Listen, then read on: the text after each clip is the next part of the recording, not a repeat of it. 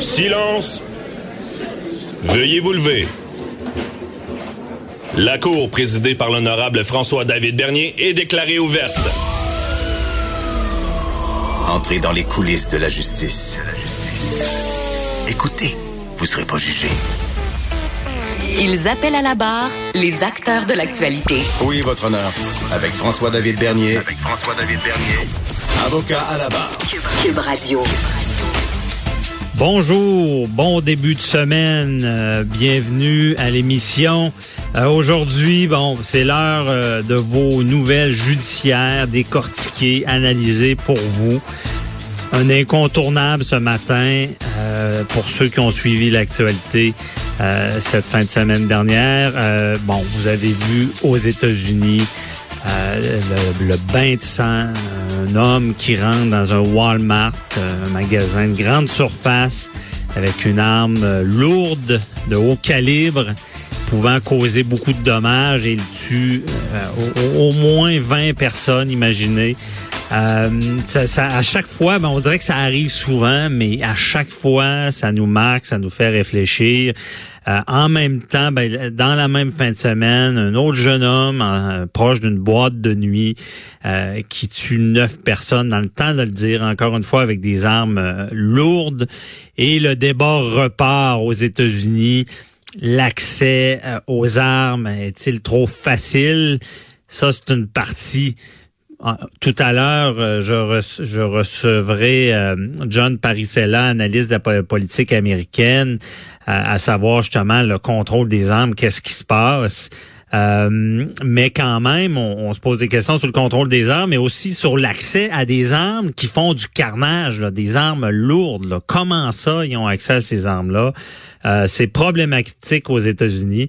Euh, dans, dans, dans le journal, dans les médias, on parle de que les États-Unis sont devant la menace du terrorisme blanc.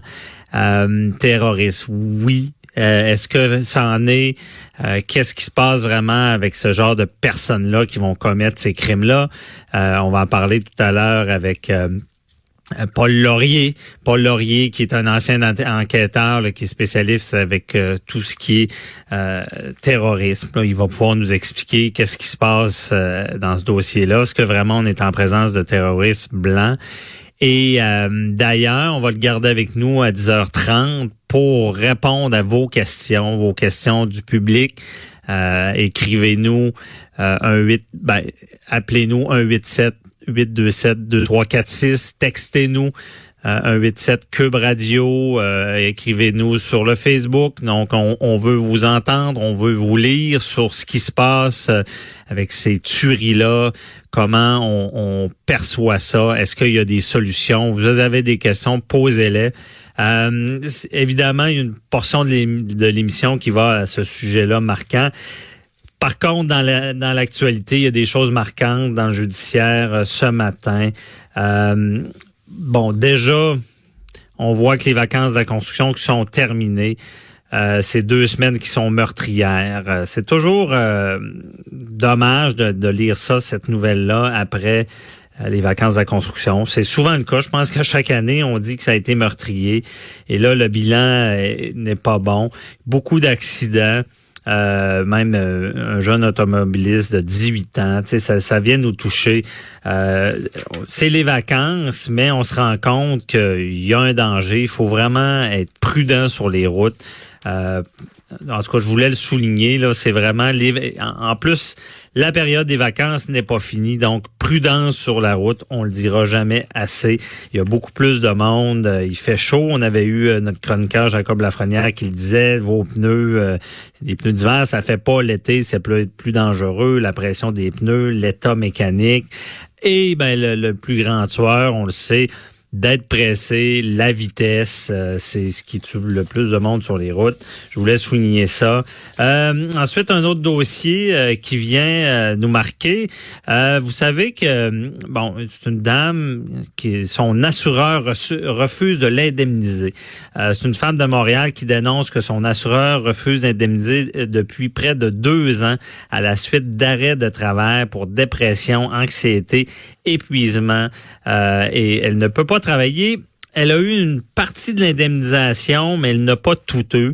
Euh, je souligne tout le temps ce genre de nouvelles-là parce que c'est dans le domaine des assurances, là, pour ceux qui l'ont vécu, il y a un réel problème. OK? Les assureurs ont souscrit à notre assurance, bon, que ce soit l'assurance collective, que ce soit une assurance personnelle ou quelle que soit. Euh, on souscrit, souscrit, on la paye, mais des fois, on est mal assuré. On se rend compte qu'on est mal assuré.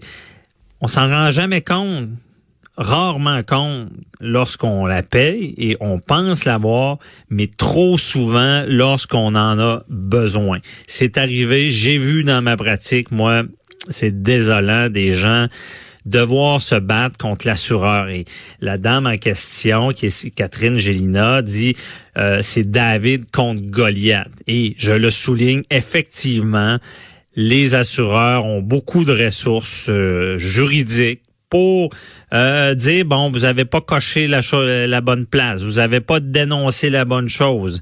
J'élargis cette nouvelle là là mais c'est problématique. D'ailleurs, je pense qu'il faudrait changer certaines choses euh, dans ce domaine-là parce que euh, je pense que la minute qu'une assurance est approuvée, elle devrait, euh, l'assureur devrait être obligé de payer et par après devoir réclamer. Dans le code civil, ça devrait être ça, mais c'est pas ça dans la pratique. Euh, il y a une différence entre être payé puis eux réclament et devoir se, défendre. Déjà, on peut avoir un peu plus de moyens, mais imaginez comme cette dame qui n'a plus de revenus, comment se battre, et que l'assureur qui a un contentieux, qui va avoir les moyens d'avoir un avocat et de prendre des procédures. Donc, des fois, ils ont la capacité d'écraser des gens. Euh, et je le rappelle, ça devrait changer. On devrait être payé.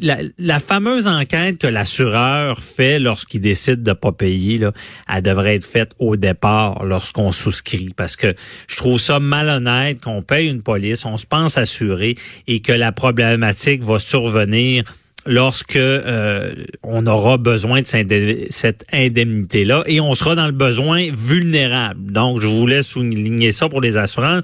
Et cette nouvelle-là de Catherine Gélina soulève un autre problème de société juridique, c'est les dépressions. Si les dépressions majeures, euh, je pense qu'il y a encore beaucoup de tabous au Québec. On, on, on reconnaît mal cette maladie-là. C'est souvent l'impression de dire, bon, euh, c'est ça, elle veut pas travailler, euh, elle, elle, elle, profite du système et pas vraiment mal en point. Mais rappelez-vous, une dépression, c'est euh, chimique. C'est pas seulement que ça me tente pas de me lever le matin. Là, c'est une maladie mentale et ce qui fait que ça devrait être mieux reconnu pour les assureurs, les employeurs et euh, c'est tout le temps la problématique. Lorsque vous allez avoir besoin d'une indemnité, il y, a, votre médecin traitant qui va dire voyons ça n'a pas d'allure euh, voici le diagnostic euh, vous avez besoin d'être en arrêt de travail une certaine période et d'être de reprendre du mieux. Et là ben l'employeur ben, a le droit de faire une évaluation également de son côté et euh, il va devoir vraiment, souvent, il n'y aura pas le même diagnostic. Puis c'est lui qui va primer, il va exiger un retour au travail. Beaucoup de problèmes là-dedans. On, lui, souhaite que ça se règle, euh, Catherine Gélina, euh, parce que ça doit pas être facile. Ça nous affecte beaucoup. Imaginez plus de revenus, en mauvais point, malade. donc, ce que je dis là, là c'est vraiment problématique. C'est pour ça que je voulais en parler ce matin. également, autre nouvelle, bon, la SAC peut poursuivre les touristes et non-résidents de passage à Québec apprennent à la dure qu'ils ne sont pas couverts par le no-fault. No-fault, mais vous savez, c'est le régime de sans égard à la faute. Ça veut dire euh, on, on, roule sur la route. Si on fait un accident, on peut pas poursuivre l'autre parce qu'il nous a rentré dedans. Euh, il faut, euh, c'est le gouvernement qui va dire, OK, j'indemnise les deux personnes qui sont blessées avec des indemnités. On n'est pas comme dans les aux États-Unis où est-ce que les avocats, s'entend, sont dans les hôpitaux et donnent des cartes disant, ben, tu eu un, préjudice, tu as eu un, dommage, euh, donc on, va poursuivre la personne qui te l'a fait, on va aller chercher un montant.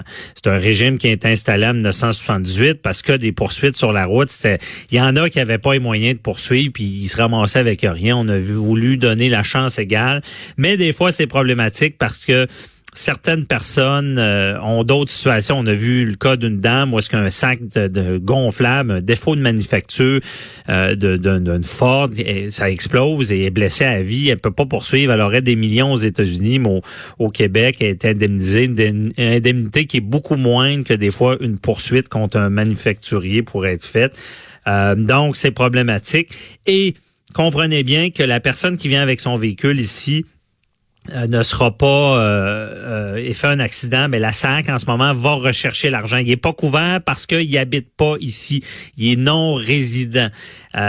donc, il, doit payer ses choses. C'est son assurance qui va régler le dommage. Et moi, je pense que c'est une, une brèche aussi pour le, le, le, régime de nos fautes, qui est souvent décrié comme trop fort. Euh, on voudrait être capable, dans certaines exceptions, de poursuivre. Peut-être que c'est une brèche sur l'analyse de la résidence. Est-ce que justement un manufacturier euh, qui a un siège social ici est vraiment résident? Est-ce qu'il n'y a, a pas de quoi faire là-dessus? À suivre. Donc, euh, c'est terminé pour la revue judiciaire. Euh, au retour, on parle à Paul Laurier, ancien enquêteur de la SQ sur ce qui s'est passé aux États-Unis en fin de semaine. Restez là.